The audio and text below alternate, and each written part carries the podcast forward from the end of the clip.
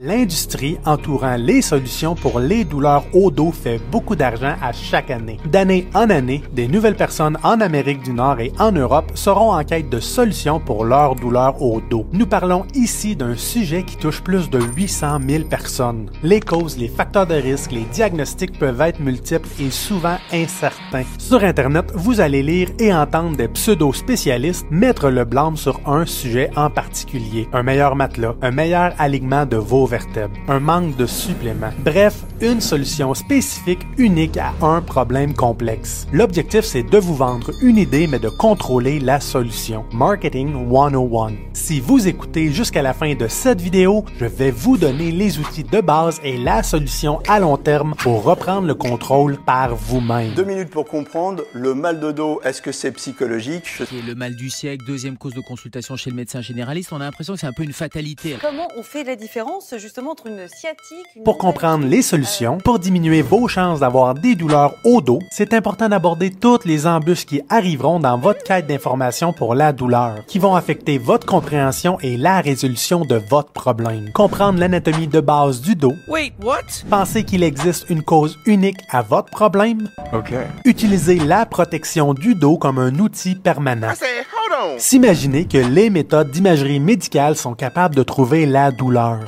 Avant d'aborder tout ça, comme je sais que vous allez apprécier les informations qui vont suivre, abonnez-vous donc maintenant à la chaîne et aimez intensément la vidéo pour la pousser dans l'algorithme YouTube. Et si vous restez jusqu'à la fin et vous n'avez toujours pas aimé la vidéo et les informations, désabonnez-vous et mettez un dislike. Okay, fine. That's okay with me.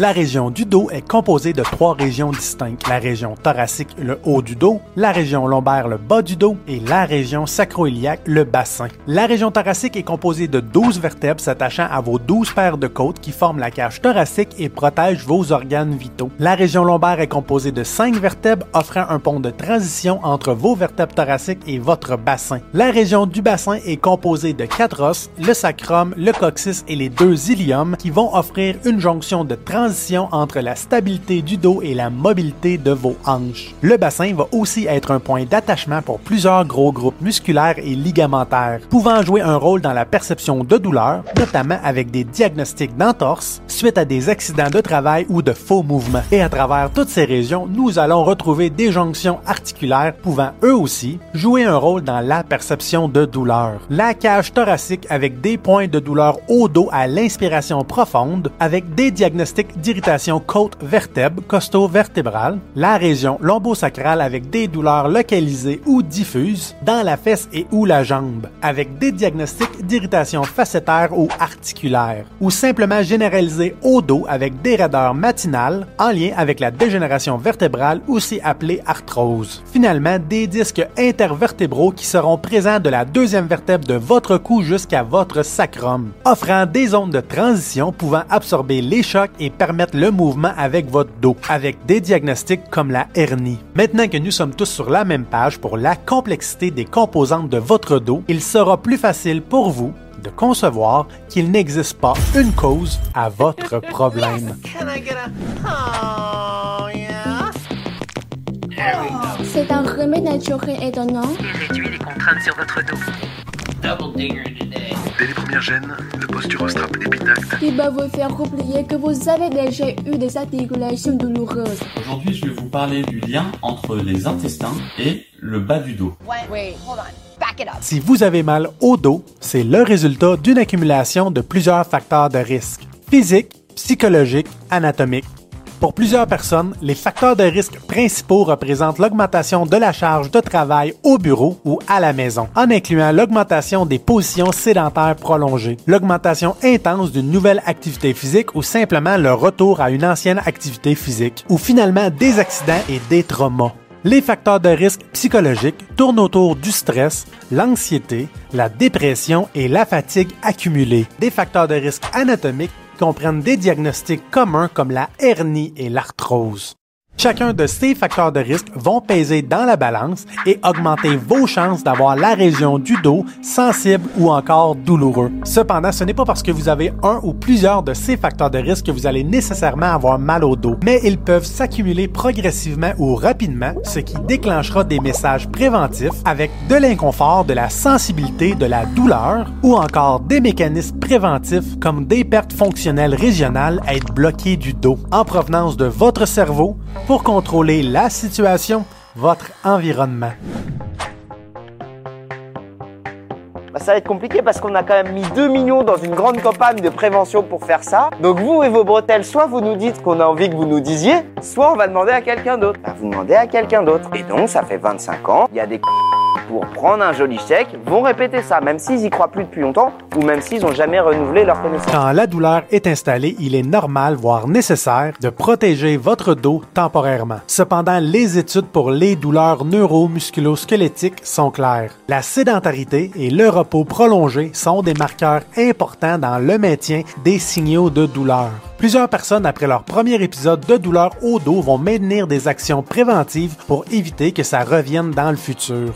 Exemple sont des gens qui vont plier les genoux constamment pour éviter de se pencher avec le dos pour atteindre des objets légers ou lourds, parce qu'ils ou elles ont déjà eu des douleurs au dos avec des faux mouvements de flexion dans le passé. À travers le temps, plus vous allez éviter certaines amplitudes de mouvement et plus vous allez augmenter votre sensibilité avec celle-ci, parce qu'il sera plus facile pour votre cerveau d'envoyer des messages préventif dans cette région. Et surtout parce que votre endurance avec cette amplitude de mouvement-là va diminuer progressivement à chaque année. Votre corps est capable d'accomplir des prouesses impressionnantes si vous lui donnez la chance de travailler progressivement. Par exemple, des études ont montré qu'à l'âge de 50 ans, 80% des personnes qui n'ont pas mal au dos ont des signes de dégénérescence discale, c'est-à-dire des signes indiquant une dégradation de la qualité des disques. C'est également le cas pour les protrusions discales ou même les hernies discales qui peuvent être présentes chez des personnes n'ayant pas mal au dos. Don't Google that shit. See what I'm talking about. You know what I'm talking about, man. Les méthodes d'imagerie médicale doivent uniquement être utilisées pour répondre à des questionnements cliniques préétablis. Et le simple fait d'avoir mal dans la région du dos n'est pas une justification suffisante. Le rôle d'un médecin, d'un docteur en chiropratique, d'un physiothérapeute au Québec un bicycle à lui, un bonjour à Green à toi, un autre char à lui. ou d'un kiné ostéopathe en Europe, Are you going to finish that croissant? c'est d'évaluer votre situation de santé via l'historique, les tests vitaux, les tests neurologiques et les tests orthopédiques pour mieux comprendre votre situation. Si à travers ceux-ci, il y a des cloches qui sonnent avec des questionnements non résolus, si l'historique et les tests nous dirigent vers un haut potentiel de fracture, un niveau élevé de dégénération articulaire pouvant faire compression sur la moelle épinière ou les nerfs sortant du rachis, une lésion envahissante comme une hernie, une tumeur, un processus auto-immune inflammatoire comme l'arthrite et la spondyloarthrite ankylosante ou encore des douleurs référées au dos provenant de votre cœur, des poumons et de la horte. C'est important d'aller clarifier ces questionnements pour confirmer ou infirmer ces diagnostics différentiels avec les méthodes d'imagerie pertinentes. Si vous êtes dans des diagnostics différentiels de dorsalgie, de lombalgie non spécifique, d'entorse mineure,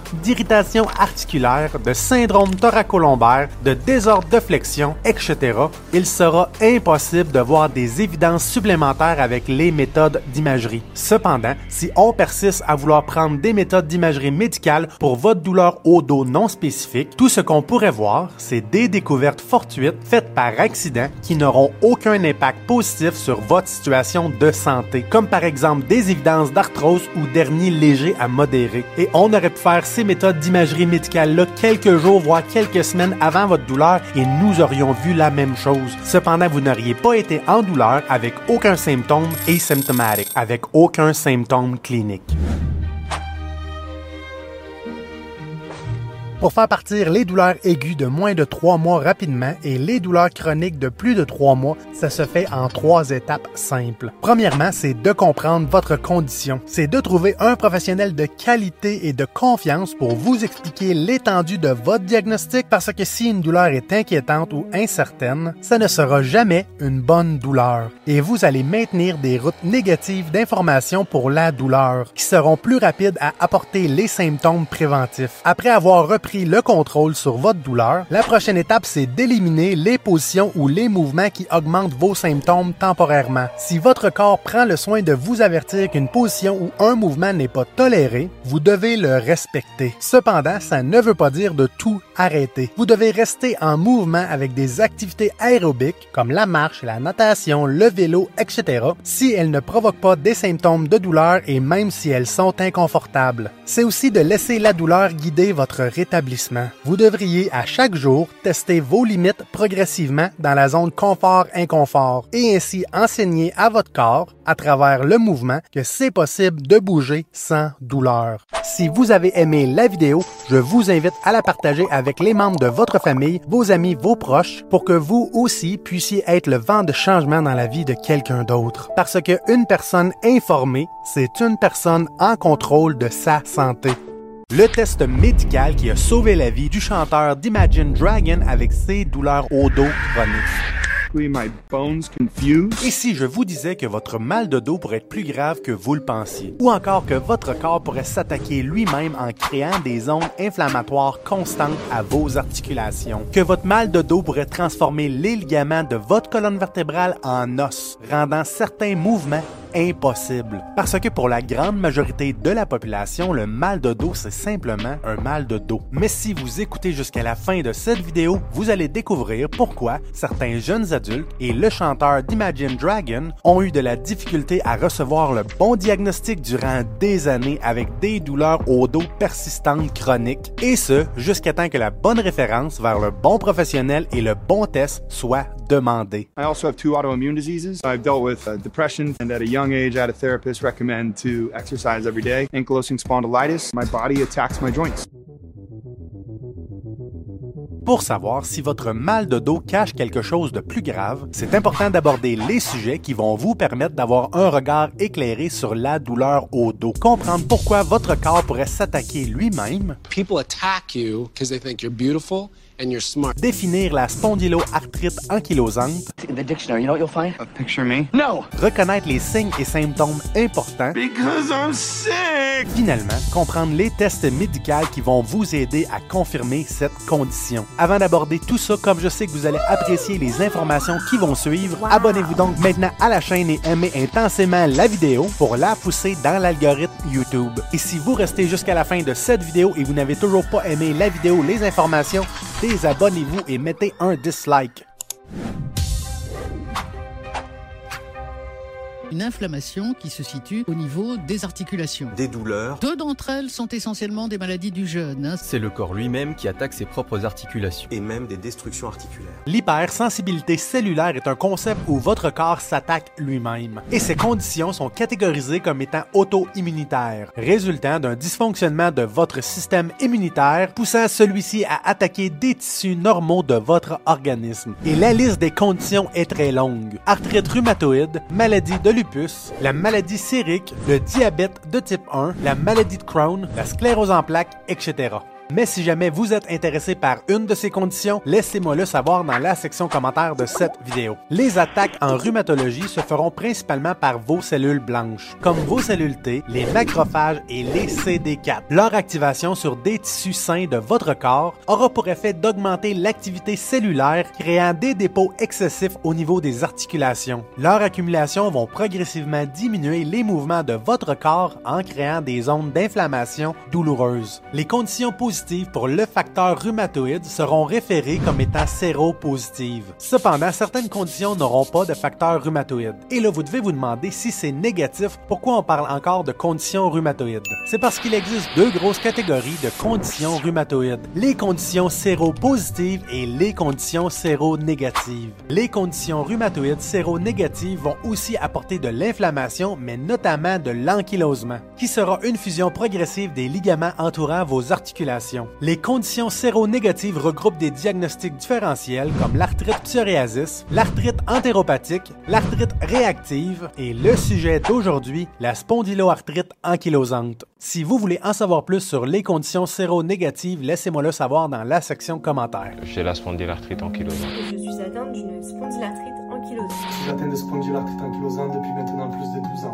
De l'arthrite ankylosante depuis maintenant 6 ans. La spondyloarthrite ankylosante, que je vais référer comme SA pour le reste de la vidéo, est une des présentations rhumatoïdes séronégatives les plus fréquentes affectant principalement les hommes, trois fois plus que les femmes de 40 ans et moins. Plus de 90% seront positifs pour la protéine HLA-B27, la Human Leukocyte Antigen, l'antigène leucocyte humain. La littérature dit que pratiquement tous les patients atteints de SA auront une atteinte à l'articulation sacro-iliaque de votre bassin.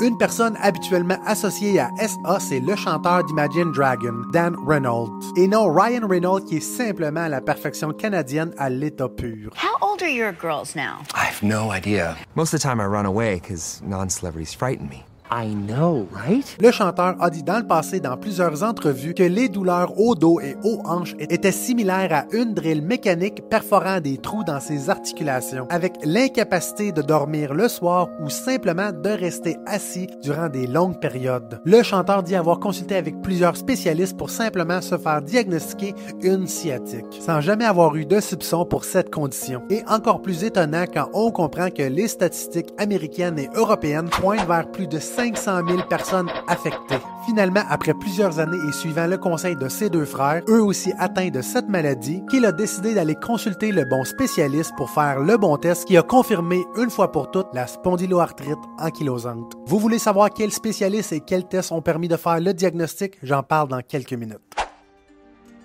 Spondylarthrite, ça veut dire atteinte des vertèbres. Ankylosante, ça veut dire qu'il évolue vers une ankylose. C'est essentiellement des douleurs inflammatoires. C'est notre propre système immunitaire qui s'attaque à nos articulations et peut les abîmer si l'on ne se soigne pas à temps. Si vous pensez que votre douleur au dos pourrait cacher quelque chose de plus grave, comme la spondylarthrite ankylosante, voici les six signes et symptômes emblématiques de cette condition. Des raideurs matinales au réveil de plus de 30 minutes. Une réduction progressive de vos amplitudes de mouvement du cou et du dos, comme ne plus être capable de vous pencher ou de bouger fonctionnellement depuis longtemps. Des douleurs lombosacrales au bassin qui s'aggravent à travers les mois, les années. Des douleurs alternantes gauche-droite à la fesse au bassin durant la deuxième partie de la nuit. Finalement, l'échec des traitements conservateurs, chiropratiques et physiothérapie dans l'amélioration de vos symptômes. Comme c'est une condition inflammatoire, pouvant apporter des changements articulaires avec une ossification progressive des articulations et des ligaments du rachis, la radiographie devient donc une bonne méthode d'imagerie non coûteuse de base pour commencer les investigations. Les docteurs en chiropratique et les radiologistes vont chercher des évidences d'inflammation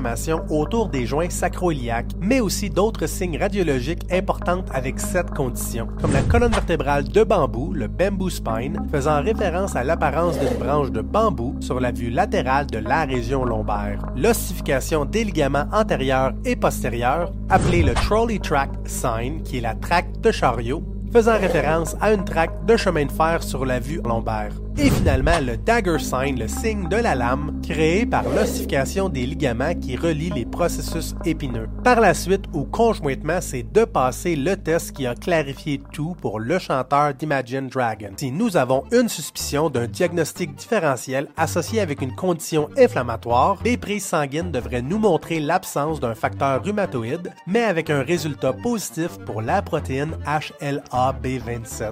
À cette étape, votre médecin traitant ou votre docteur en chiropratique devrait avoir fait une référence vers le spécialiste pour ce genre de condition. Les patients et les patientes ayant reçu le diagnostic de cette condition seront capables de mieux vivre avec leur douleur, avec une aide pharmacologique et l'activité physique. Parce que l'entraînement physique, la marche, jogging, la natation feront disparaître vos inconforts musculo-articulaires et rendront vos douleurs persistantes chroniques plus tolérables. Si vous avez aimé la vidéo, je vous encourage à la partager avec votre famille, vos amis, vos proches pour que vous aussi puissiez être le vent de changement dans la vie de quelqu'un d'autre. Parce qu'une personne informée, c'est une personne en contrôle de sa santé.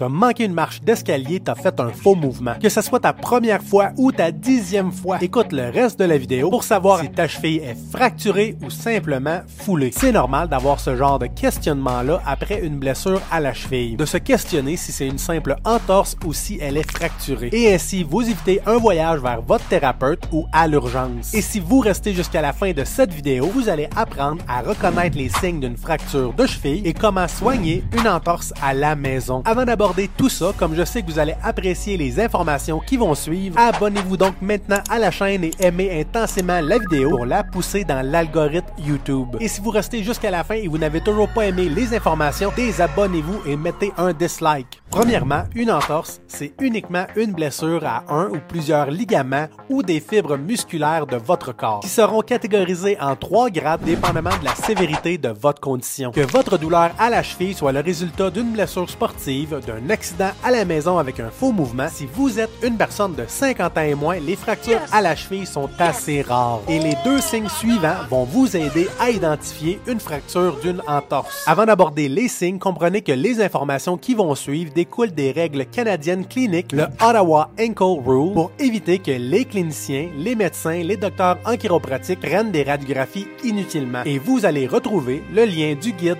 dans la description de cette vidéo. Finalement, c'est très important de comprendre que les signes suivants ne s'appliquent pas si votre enfant a moins de 6 ans, si vous êtes une femme enceinte, si votre accident a résulté en une perte de conscience ou si la blessure est le résultat d'une intoxication à l'alcool il est naturel que votre cheville fasse progressivement plus mal. Cependant, elle ne devrait pas faire plus mal avec la pression de vos doigts sur les os entourant la cheville et le pied. Prenez votre main et touchez autour de la malléole latérale, la malléole médiale ainsi que les os en avant du pied. Si la palpation autour des os de la cheville et du pied ne provoque pas des douleurs significatives, vos chances d'avoir une fracture sont diminuées. Et si vous avez uniquement de la petite sensibilité à la palpation, le signe suivant va être très important. Le signe le plus important quand il est question de fracture à la cheville, c'est de savoir si vous avez été capable de marcher sur votre cheville immédiatement suivant l'accident. Si après l'accident, vous n'avez pas été capable de faire quelques pas, pour être plus précis, quatre pas consécutifs, comme expliqué dans le guide canadien, les chances que votre cheville soit fracturée viennent d'augmenter drastiquement. Une cheville fracturée ne devrait pas permettre le mouvement immédiatement suivant l'accident. En contrepartie, une cheville foulée va progressivement apporter des symptômes de douleur durant la mise en charge. Durant la première semaine, donnez-vous du temps pour reposer l'articulation et commencez graduellement à faire des petits mouvements si tolérés pour initier tranquillement la rééducation articulaire. Après la première semaine, et même si c'est inconfortable, il est important de recommencer la mise en charge complète. Finalement, je vous encourage à faire des exercices de flexion et d'extension au niveau des genoux, ce qui va travailler indirectement les amplitudes de mouvement de votre cheville. Laissez la douleur guider votre établissement. Je vous invite à partager cette vidéo-là avec votre famille, vos amis, vos proches pour que vous aussi puissiez être le vent de changement dans la vie de quelqu'un d'autre. Parce qu'une personne informée, c'est une personne en contrôle de sa santé. Quel organe peut donner mal au dos quand s'inquiéter est le symptôme qui pourrait vous sauver la vie ou celle d'un proche? Avant de vous donner la liste des organes, il est important de comprendre les trois grandes catégories de douleurs, la cause la plus fréquente de douleurs référées au dos, finalement les organes qui peuvent faire mal au dos et si vous restez jusqu'à la fin, je vais vous donner le symptôme le plus important à surveiller avec votre douleur référée au dos. Avant d'aborder tout ça, comme je sais que vous allez apprécier les informations qui vont suivre, abonnez-vous donc maintenant à la chaîne et aimez intensément la vidéo pour la pousser dans l'algorithme YouTube. Si vous restez jusqu'à la fin et vous n'avez toujours pas aimé la vidéo, les informations, désabonnez-vous et mettez un dislike. Il existe trois grandes catégories de douleurs. Locales, à l'endroit du stimuli de douleur, comme par exemple vous cognez la tête sur une porte de garage. Oh my gosh! avec une douleur directement à l'endroit de la blessure. Neuropathique quand l'origine de votre douleur est une lésion nerveuse avec une douleur diffuse le long du trajet nerveux. Finalement, les douleurs référées ayant l'origine plus loin que le stimuli de douleur. Pour faire simple, une douleur référée, c'est une douleur ressentie plus loin que la blessure actuelle. Malgré le fait que nous ne connaissons pas exactement les mécanismes entourant la douleur référée, la théorie la plus courante dit que ce type de douleur pourrait avoir un lien avec les sections embryonnaires lors de votre conception. Si vous voulez en savoir plus sur cette théorie, laissez-moi le savoir dans la section commentaires. Pour la grande majorité de la population, votre cou, pour être plus précis, les facettes articulaires de votre cou, sont les causes les plus fréquentes de douleurs référées au dos. Pour être plus précis, les patients vont avoir des points de douleur dans la région scapulaire à l'omoplate droite ou gauche. Et contrairement à un nœud musculaire, il sera impossible pour vous d'isoler le point de douleur, comme si la douleur va se déplacer rapidement à chaque fois que vous allez essayer de vous en approcher. Ce genre de condition n'est pas dangereux et va se régler rapidement avec des manipulations ou des mobilisations articulaires de votre cou. Les organes les plus susceptibles de donner mal au dos sont le cœur, les poumons, l'aorte, les reins et vos organes génitaux. Les maladies du cœur, comme la crise cardiaque, la myocardite et les maladies pulmonaires, comme les différents types de cancer des poumons, peuvent donner des signes et symptômes de douleur référés dans la région dorsale thoracique de votre dos. Finalement, des diagnostics comme l'anévrisme de l'aorte abdominale, les infections ou les pierres aux reins, les maladies transmises sexuellement peuvent donner des douleurs référées dans la région lombaire, le bas de votre dos. Quand la douleur au dos est sérieuse et grave, c'est généralement le temps qui a le contrôle sur l'intensité de votre douleur. D'heure en heure, de jour en jour, c'est de pire en pire. Et vos actions, être couché, debout, assis, marcher, etc., n'auront pas la capacité de l'influencer. Comparativement quand la douleur au dos n'est pas trop sérieuse, ce sont vos actions et non le temps qui auront le plus grand impact dans l'intensité de votre douleur avec des moments de la journée, des positions ou des activités qui pourront améliorer ou aggraver l'intensité de vos symptômes. Si vous avez aimé la vidéo, je vous invite à la partager avec votre famille, vos amis, vos proches pour que vous aussi puissiez être le vent de changement dans la vie de quelqu'un d'autre. Parce qu'une personne informée, c'est une personne en contrôle de sa santé. Est-ce que c'est possible de se déplacer une vertèbre? Si oui, est-ce qu'on peut vous la replacer? Intrigué? Good, parce que je vais répondre à ces deux questions et si vous restez jusqu'à la fin, je vais vous dire l'arnaque fréquemment utilisée pour prendre votre argent c'est peut-être quelque chose que vous avez déjà vécu. Vous vous êtes mal levé de votre lit, penché pour ramasser quelque chose, glissé sur de la glace, et vous avez eu mal au cou ou au dos. Si ça fait mal, ça doit être déplacé, non? Mais pour mieux comprendre ce qui se passe, la bonne question à se demander, c'est est-ce que votre colonne vertébrale est fragile? Pour répondre à cette question, nous avons besoin de comprendre les rôles de votre colonne vertébrale. La colonne vertébrale va offrir des points d'attachement pour des gros groupes musculaires et ligamentaires de votre corps pour offrir la stabilité nécessaire au mouvement, mais aussi pour la protection de vos organes vitaux et la moelle épinière. Si elle doit permettre le mouvement tout en protégeant les composantes anatomiques importantes pour votre survie, sa robustesse devient donc une nécessité, sinon elle ne pourrait pas s'adapter aux stresseurs et aux blessures.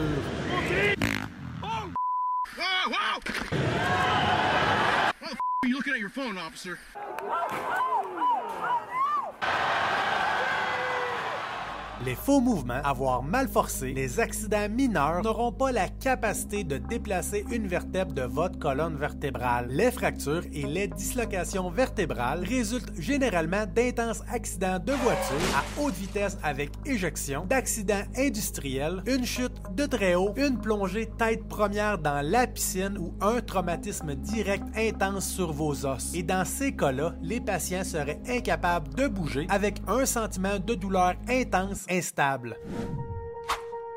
La croyance que les manipulations et les ajustements peuvent corriger le problème en replaçant la vertèbre déplacée fait énormément de sens pour les patients. Penser de cette façon les aide probablement à mieux comprendre la pertinence des traitements chiropratiques. Parce que si c'est déplacé et nous la replaçons, problème réglé. Malheureusement, les études sont claires. Il est impossible de modifier l'anatomie d'une vertèbre avec des manipulations. Le mieux que nous pouvons faire avec nos traitements manuels, c'est d'offrir du mouvement qui va créer un audible, aussi appelé un crack, qui n'a absolument rien à voir avec l'alignement de vos articulations. Et les audibles, les cracks résultants, seront simplement le relâchement de bulles de gaz dans un environnement synovial à haute pression.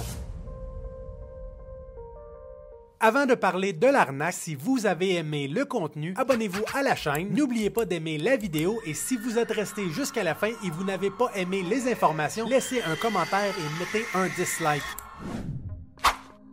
De vous dire que vous avez une vertèbre de croche et qu'on va vous la replacer. C'est une arnaque qui marche en créant une dépendance avec votre thérapeute, en vous enlevant votre individualité et votre contrôle sur votre santé. Ou sinon, la plupart du temps, c'est simplement un manque d'éducation. L'objectif des thérapies manuelles, comme les mobilisations, les manipulations et les ajustements, c'est d'apporter du mouvement, initier la rééducation, mais surtout de réduire l'intensité de votre douleur, permettant de retourner progressivement aux activités physiques avec une pleine amplitude de mouvement à la maison. Ceci étant dit, des vrais déplacements de vertèbres existent avec des diagnostics différentiels associés aux différents types de spondylolisthésis, créant un glissement progressif antérieur des segments vertébraux de votre cou et votre dos. Si vous voulez en savoir plus, laissez-moi le savoir dans la section commentaire de cette vidéo, parce que une personne informée, c'est une personne en contrôle de sa santé.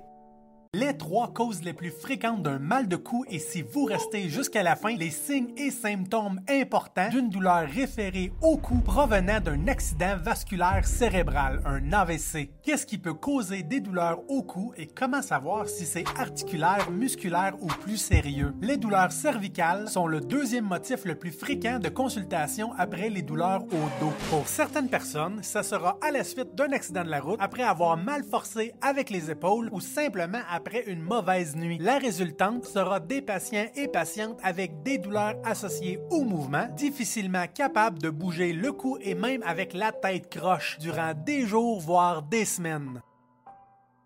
La raison la plus fréquente de consultation pour des traitements conservateurs chiropratiques est probablement l'irritation facétaire. Elle est définie comme une sensibilité articulaire d'un côté du cou et aggravée par les mouvements ipsilatéraux du même côté que l'irritation. Elle est aussi une des causes les plus fréquentes de douleurs référées aux omoplates, le milieu du dos. Les irritations articulaires sont souvent interprétées comme étant des torticolis après avoir mal forcé, passé une mauvaise nuit ou simplement idiopathique, sans aucune cause identifiée.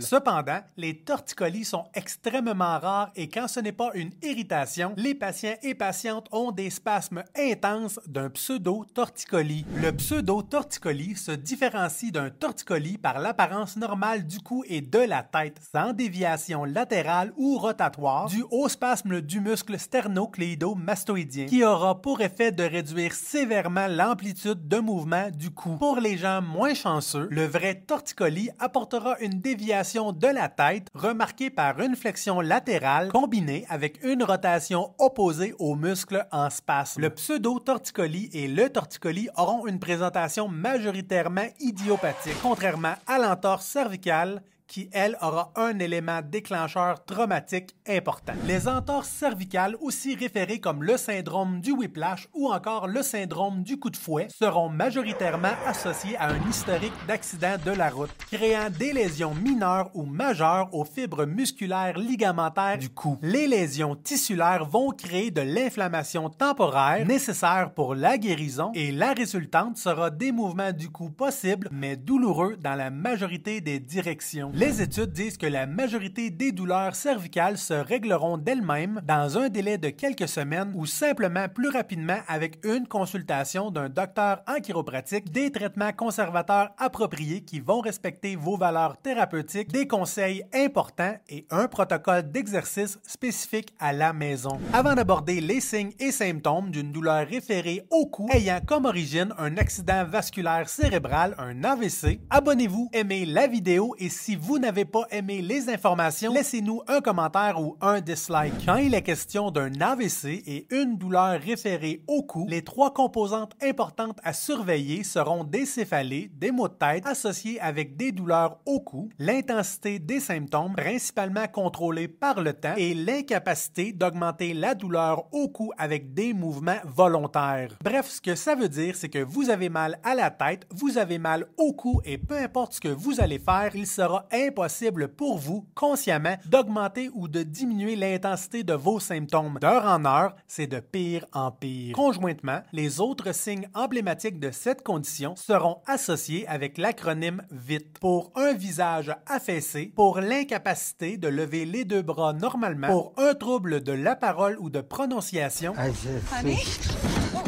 pour l'extrême urgence de composer le 911. Si vous voulez en savoir plus, si vous avez d'autres questions, laissez un commentaire et j'y répondrai rapidement. Parce qu'une personne informée, c'est une personne en contrôle de sa santé.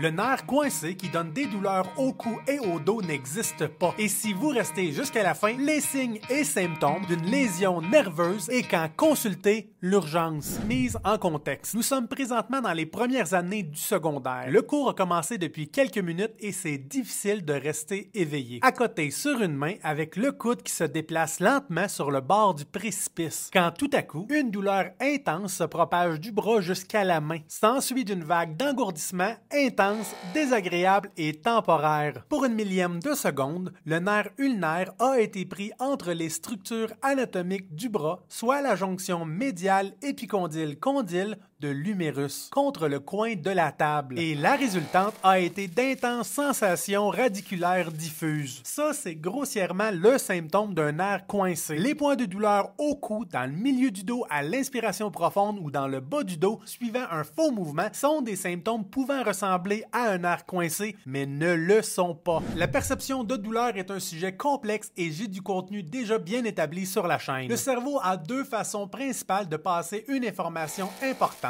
pour se protéger d'un danger ou d'une blessure éventuelle à une structure anatomique. Les symptômes d'alerte progressifs comme les tensions musculaires, les inconforts, les points de douleur ont principalement comme objectif de motiver des actions préventives, évitant des positions, des mouvements ou des activités aggravantes temporairement. Finalement, les pertes fonctionnelles régionales avec les spasmes musculaires rendront certains mouvements difficiles, voire même impossibles. Pour la majorité des cas, les points précis de douleur cou, au dos, à l'épaule, etc. sont simplement des messages préventifs ayant une origine potentielle articulaire, ligamentaire ou musculaire. Maintenant qu'on a démystifié le mythe de la douleur locale d'un nerf coincé, les lésions nerveuses vont généralement apporter trois symptômes principaux. Quand un nerf est affecté, la douleur sera décrite comme étant diffuse, pouvant être accompagnée d'un sentiment de picotement similaire à la mise en contexte initiale. Les symptômes les plus importants d'un nerf affecté sont la perte de réflexe et de force motrice, rendant impossible d'utiliser le membre affecté. Avant d'aborder les conditions pouvant faire une atteinte à un nerf, abonnez-vous, aimez la vidéo et si vous n'avez pas aimé les informations, désabonnez-vous et mettez un dislike. Les conditions souvent associées aux atteintes nerveuses sont des hernies et de l'arthrose sévère, pouvant faire compression sur une racine nerveuse de la région cervicale ou lombaire, des atteintes et des lésions plexulaires avec des diagnostics différentiels d'un syndrome du défilé thoracique, une sciatalgie, aussi référée comme une névralgie sciatique, les stinger burners, à la suite d'accidents importants créant des lésions importantes au plexus et au nerf périphérique. Finalement,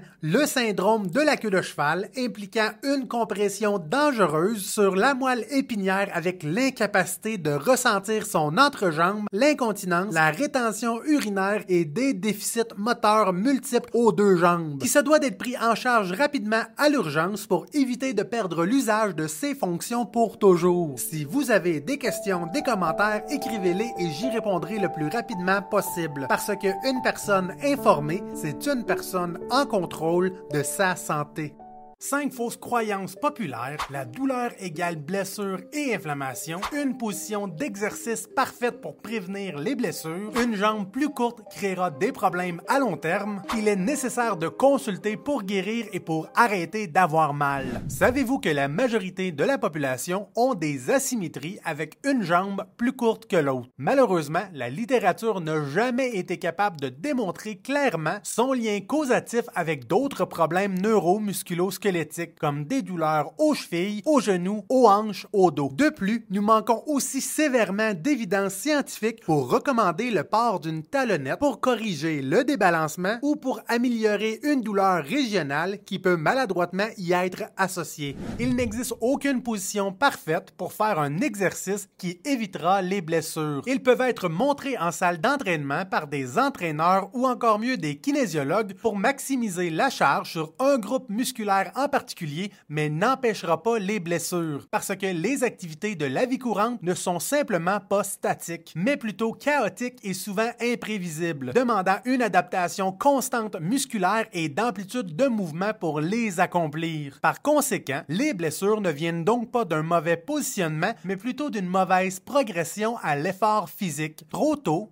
trop rapidement, trop en même temps. Il n'est pas non plus nécessaire de consulter en physiothérapie ou en chiropratique suivant une blessure pour guérir. Il n'existe aucune évidence scientifique pour supporter le contraire. J'en parle parce que ça peut être un facteur de risque important dans la création de nouvelles routes d'information négatives pour la douleur persistante chronique. Les déficits fonctionnels, les pertes d'amplitude de mouvement qui peuvent être présentes même après une guérison complète ayant pour origine l'inaction et de ne jamais avoir laissé la douleur guider le rétablissement. Les consultations avec nous devraient avoir un objectif informatif d'encadrement et de réduction de la douleur pour que les patients puissent reprendre le contrôle de leur situation de santé par eux-mêmes. La douleur ne veut pas dire blessure. Il est important de comprendre que la sensibilité, les tensions musculaires et la douleur peuvent exister et persister à travers les mois et les années même quand tout est guéri et même avec des radiographies et des IRM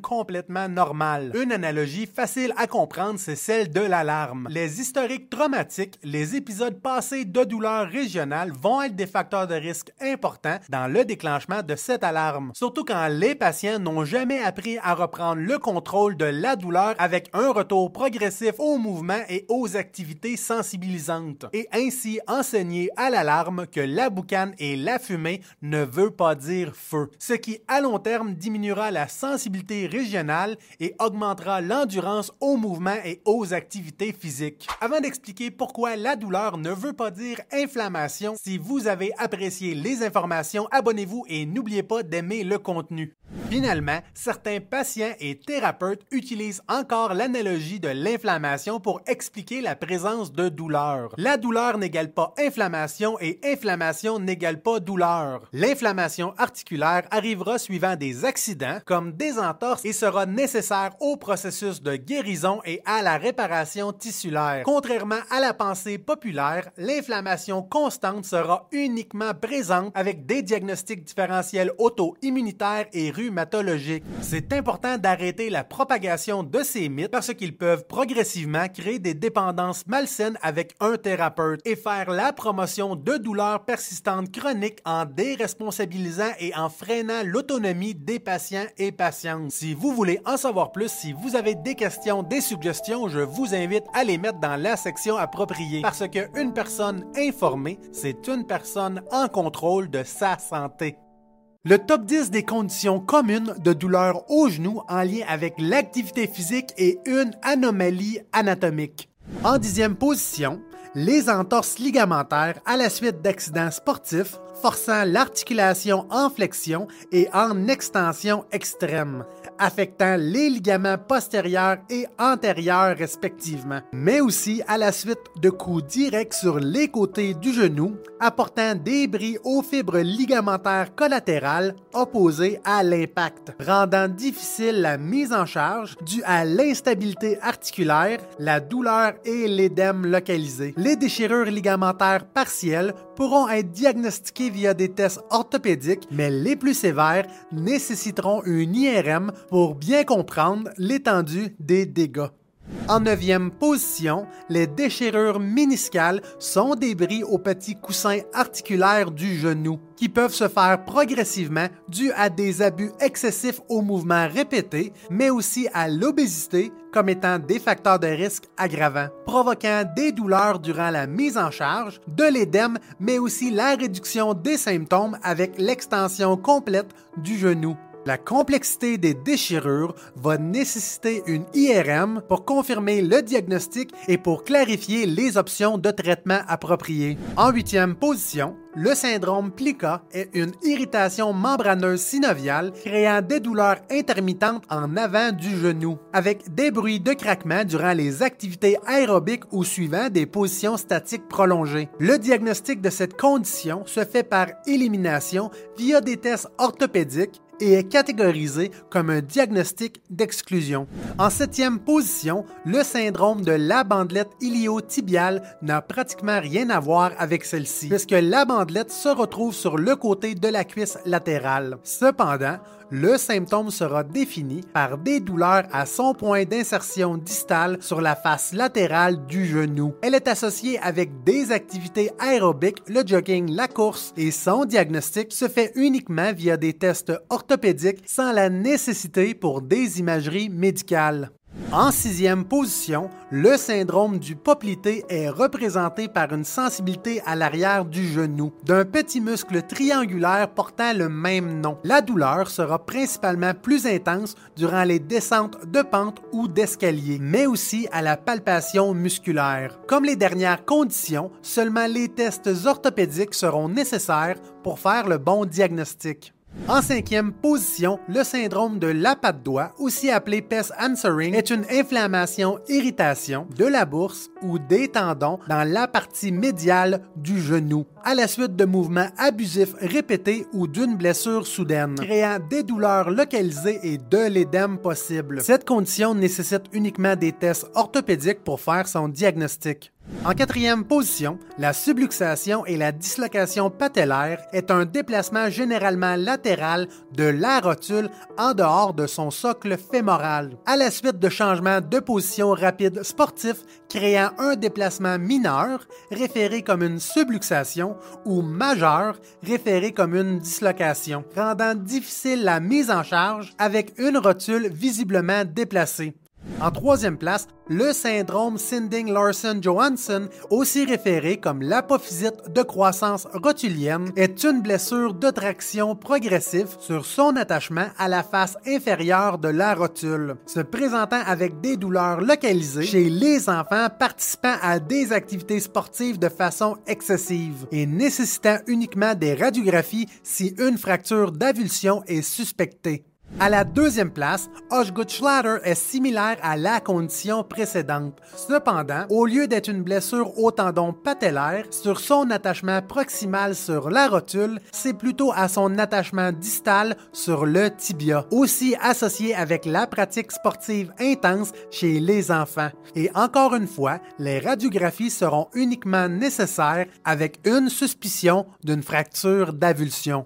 Avant d'aborder la dernière condition, si vous avez aimé les informations, abonnez-vous à la chaîne et aimez la vidéo. À la première place, c'est une condition souvent manquée cliniquement, créant des douleurs latérales postérieures au genou durant les descentes d'escalier ou avec les jambes croisées. Le syndrome Fabella est un petit os sésamoïde accessoire qui n'est pas présent chez toute la population dans son état osseux ou cartilagineux. Les mouvements répétés avec le petit os et le condyle latéral du fémur vont créer de l'irritation. La radiographie, le CT ou l'IRM seront nécessaires pour confirmer le diagnostic dépendamment de son état osseux ou cartilagineux. Si vous avez des questions, des commentaires, je vous invite à les mettre dans la section appropriée parce que une personne informée, c'est une personne en contrôle de sa santé. Allô tout le monde, le chiropraticien. Aujourd'hui, on parle des cinq conditions les plus fréquentes affectant le coude. La douleur au coude peut avoir des causes qui sont multiples, associées au mouvement excessif, aux blessures sportives suivant une mauvaise progression à l'effort physique, des traumas intenses ou mouvements brusques, aux nerfs et même jusqu'aux maladies inflammatoires. Et si vous restez jusqu'à la fin, je vais mentionner une condition importante qui affecte les enfants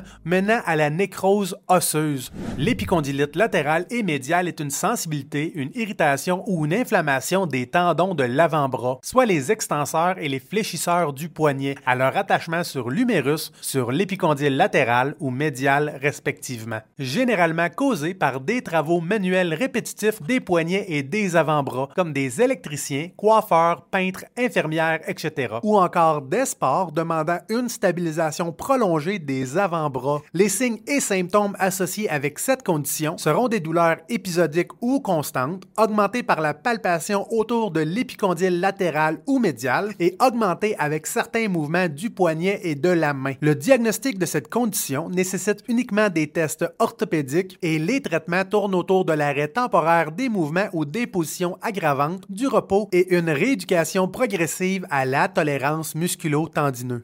La tendinite du triceps ou la bursite olécranienne est une inflammation de la bourse ou du tendon du triceps s'attachant en arrière du coude, provoquée par des traumas directs à l'arrière du coude ou des mouvements répétés excessifs. Les signes et symptômes de cette condition seront des douleurs intermittentes ou constantes avec des restrictions d'amplitude de mouvement, une sensibilité à la palpation et une douleur augmentée avec la flexion et l'extension au niveau du coude. Le diagnostic se fera avec des tests orthopédiques et les traitements seront similaires à la condition précédente avec l'arrêt des activités aggravantes temporairement, du repos et le renforcement musculaire. Le syndrome d'accrochage postérieur du coude est une sensibilité, une irritation articulaire postérieure associée avec des audibles au mouvement d'extension, provoquée par l'accumulation de travaux manuels répétitifs ou encore des traumas directs à l'arrière du coude. Les signes et symptômes seront des douleurs au coude avec l'extension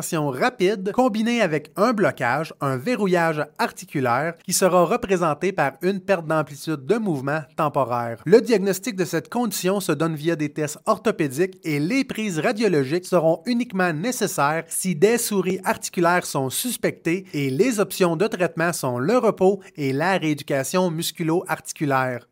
La subluxation radiale pédiatrique, aussi référée comme la nursemaid elbow, est un déplacement anatomique du radius en dehors de son ligament supporteur chez les enfants, suivant des tractions intenses de l'avant-bras. Les signes et symptômes seront des enfants entre 2 à 5 ans avec des douleurs au coude, incapables de relâcher le coude en douleur pour ouvrir des portes ou même pour prendre des objets de désir comme des biscuits, du chocolat ou son toutou préféré. Le diagnostic de cette condition se fait via évaluation clinique sans la nécessité d'une imagerie médicale. Et le traitement se fait rapidement avec une manœuvre de replacement faite par des docteurs en chiropratique ou à l'urgence. Avant d'aborder la dernière condition pouvant apporter une nécrose osseuse du coude chez les enfants, si vous avez aimé les informations, abonnez-vous et aimez la vidéo pour la pousser dans l'algorithme YouTube.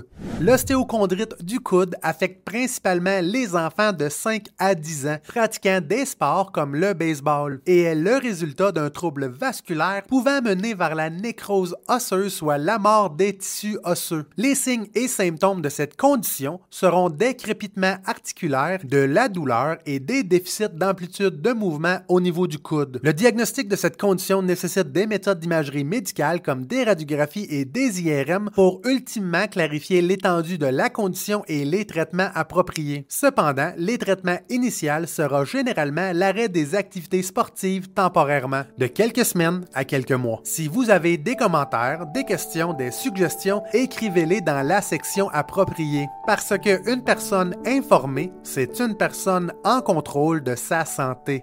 Allô tout le monde, le chiropraticien. Le syndrome de la queue de cheval est une compression sévère des nerfs créant des problèmes de santé permanents. Si vous restez jusqu'à la fin, vous allez apprendre les signes et symptômes qui pourraient sauver la vie sexuelle de quelqu'un d'autre. Le syndrome de la queue de cheval est une compression de plusieurs branches nerveuses qui traînent dans la portion la plus basse de la moelle épinière, référée comme le cône médulaire, ressemblant à une queue de cheval. Ces nerfs vont être nécessaires pour maintenir les fonctions motrices et sensorielle des jambes, de la vessie, des sphincters anal et des fonctions génitales. La compression nerveuse qui résulte d'un syndrome de la queue de cheval est causée par une lésion envahissante du rachis. Les anomalies neurologiques congénitales comme la spina bifida, qui est un défaut de fermeture de la colonne vertébrale, les tumeurs comme l'ostéosarcome, le sarcome d'Ewing et le chondrosarcome, les infections créant de l'inflammation ou la formation de kystes, les traumatismes, résultant en fractures, dislocations ou accumulation de sang et finalement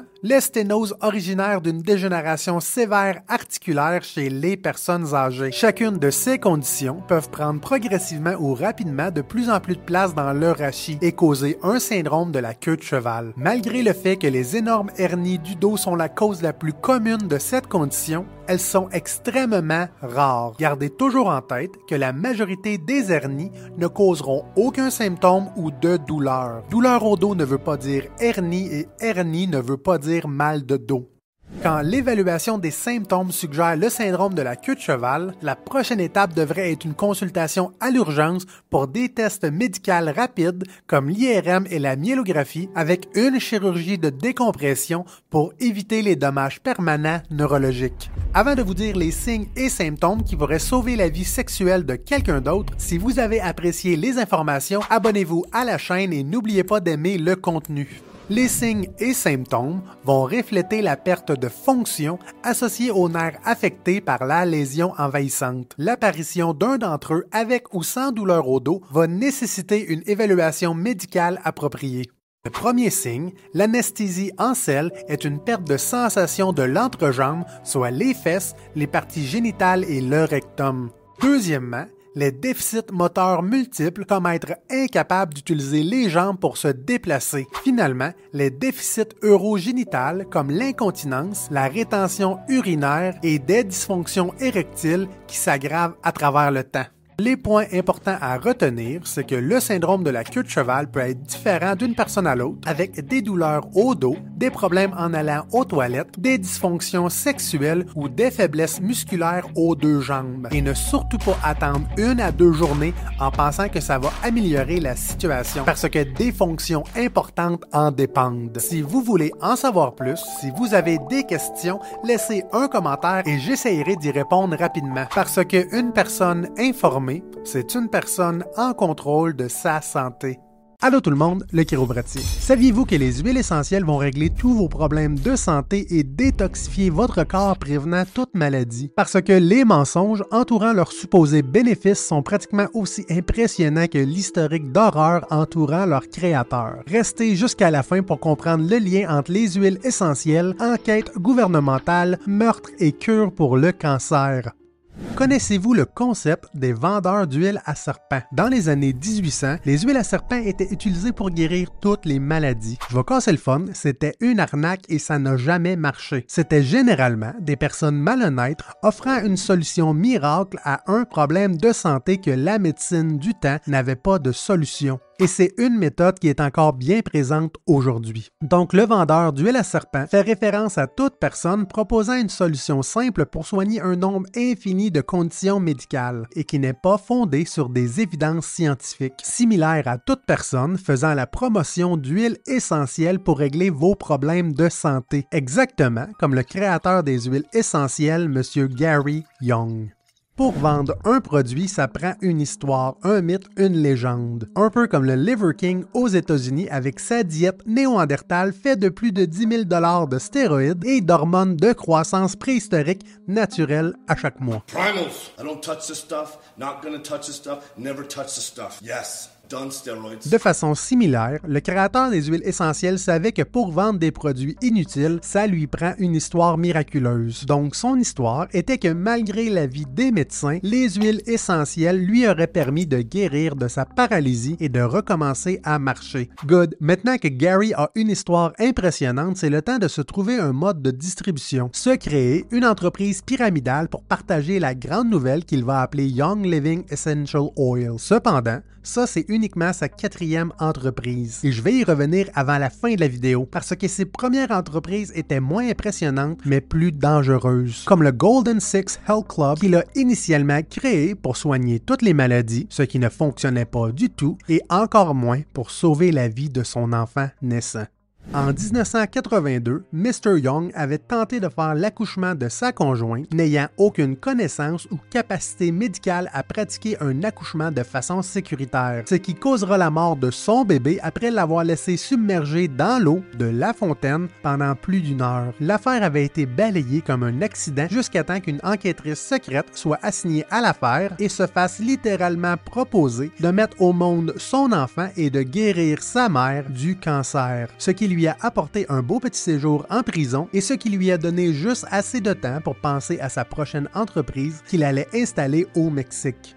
Peu de temps après sa sortie en prison, Mr. Young déménagea des États-Unis au Mexique pour créer un nouveau centre de santé pour guérir les personnes atteintes de cancer en utilisant des substances qui étaient bannies aux États-Unis. Après son épisode de Mère Teresa au Mexique, il décida de créer un autre centre de médecine en Californie, d'agir en tant que médecin pour traiter toutes les maladies de personnes vulnérables. Ça n'a pas duré très longtemps parce que peu de temps après, il a été remis en prison pour pratique illégale de la médecine sans licence. Et encore une fois, son séjour en prison lui a donné juste assez de temps pour penser à sa prochaine arnaque qui fait encore beaucoup d'argent aujourd'hui malgré le décès de Mr. Young. En se disant docteur en naturopathie, ce qui n'existe pas, et nutritionniste avec un faux diplôme reçu par courriel. Entreprise fondée sur le miracle d'avoir été sauvé de la paralysie par les huiles essentielles, appelée Young Living Essential Oil. Si vous avez aimé les informations, aimez la vidéo, partagez-la et abonnez-vous à la chaîne. Young Living Essential Oil est maintenant une compagnie qui vend bien plus que juste des huiles essentielles et a des pratiques similaires à une entreprise pyramidale, aussi référée comme un MLM, Multi-Level Marketing, qui sont illégales parce qu'ils créent des désastres financiers pour plus de 90% des personnes vulnérables qui décident d'entrer dans ce modèle d'affaires. Ça mérite une vidéo complète juste sur cette compagnie. Pour donner un point positif, contrairement à ce que vous pourriez voir sur Internet, ils ne font pas la promotion de problèmes de santé extrêmes et graves à travers les huiles essentielles, comme guérir des cancers, autisme, sclérose en plaques, Parkinson, etc. Ils se concentrent plutôt sur des problèmes de santé beaucoup plus communs, probablement parce que ça fait plus d'argent, comme l'acné, les brûlures, la toux, le rhume, santé digestive,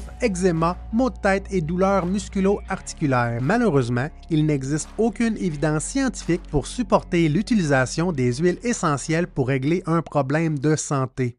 Les points importants à retenir, c'est qu'il y aura toujours des vendeurs d'huile à serpent pour offrir une solution miracle à des personnes vulnérables. Évitez les entreprises pyramidales et les huiles essentielles devraient uniquement être utilisées si vous aimez l'odeur et pour créer une atmosphère de détente durant un massage ou à la maison si vous n'avez aucune contre-indication médicale à leur utilisation et si sont serrés hors de portée des enfants. Si vous avez des questions, des suggestions, des commentaires, laissez-moi le savoir dans la section appropriée. Parce qu'une personne informée, c'est une personne en contrôle de sa santé.